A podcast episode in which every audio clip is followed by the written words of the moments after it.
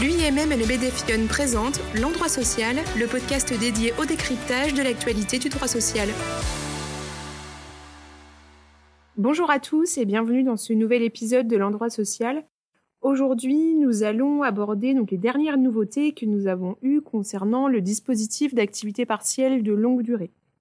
Alors, juste un petit point de rappel, euh, quand le dispositif euh, APLD euh, est apparu, il était prévu qu'il puisse être mis en œuvre par les entreprises, donc via accord collectif ou décision unilatérale prise en application d'un accord de branche, jusqu'au 30 juin 2022 au plus tard. C'est-à-dire que les entreprises avaient jusqu'au 30 juin pour faire parvenir à la DRETS leur accord collectif et documents unilatéraux pour validation ou homologation. Également, il était prévu que la PLD pouvait être mobilisé pour une durée pouvant aller jusqu'à 24 mois, donc consécutifs ou non, sur une période de référence de 36 mois consécutifs. Pour tenir compte du contexte sanitaire et économique euh, incertain, le gouvernement est récemment venu modifier via ordonnance ainsi qu'un décret ces différentes règles au profit des entreprises. Alors ces modifications, quelles sont-elles? Tout d'abord, euh, l'ordonnance est venue reporter de six mois, donc du 30 juin au 31 décembre 2022, la date jusqu'à laquelle les entreprises qui souhaiteraient bénéficier du dispositif d'APLD peuvent transmettre à l'autorité administrative leur accord collectif et documents unilatéraux pour validation ou homologation. La possibilité est donc également donnée aux entreprises de transmettre à l'autorité administrative après le 31 décembre 2022 des avenants de révision des accords collectifs ou des documents adaptant les documents unilatéraux. Pour rappel, ces avenants et documents adaptant les documents unilatéraux initiaux sont également soumis aux procédures de validation et d'homologation.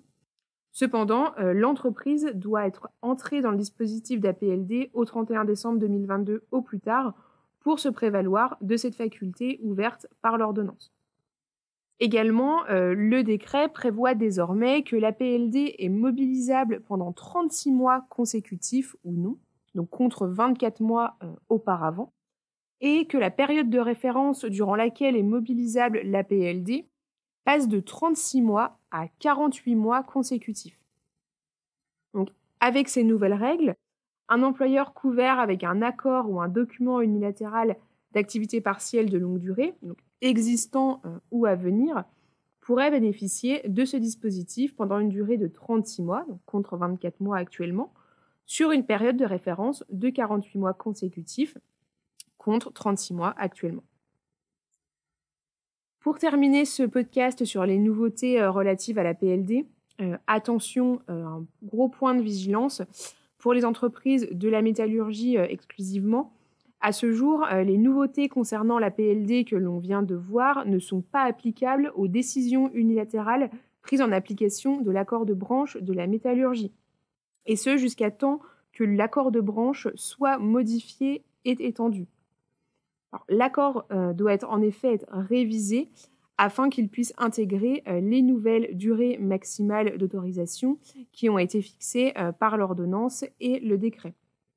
la branche a d'ores et déjà prévu une séance de négociation sur ce point, mais tant que la négociation n'a pas abouti et que l'accord de branche n'est pas modifié, on ne pourra pas bénéficier automatiquement de ces nouveautés.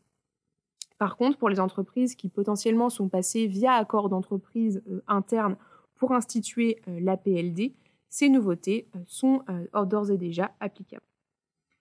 Enfin, bien sûr, nous vous tiendrons informés des évolutions de la négociation de la branche sur ce sujet.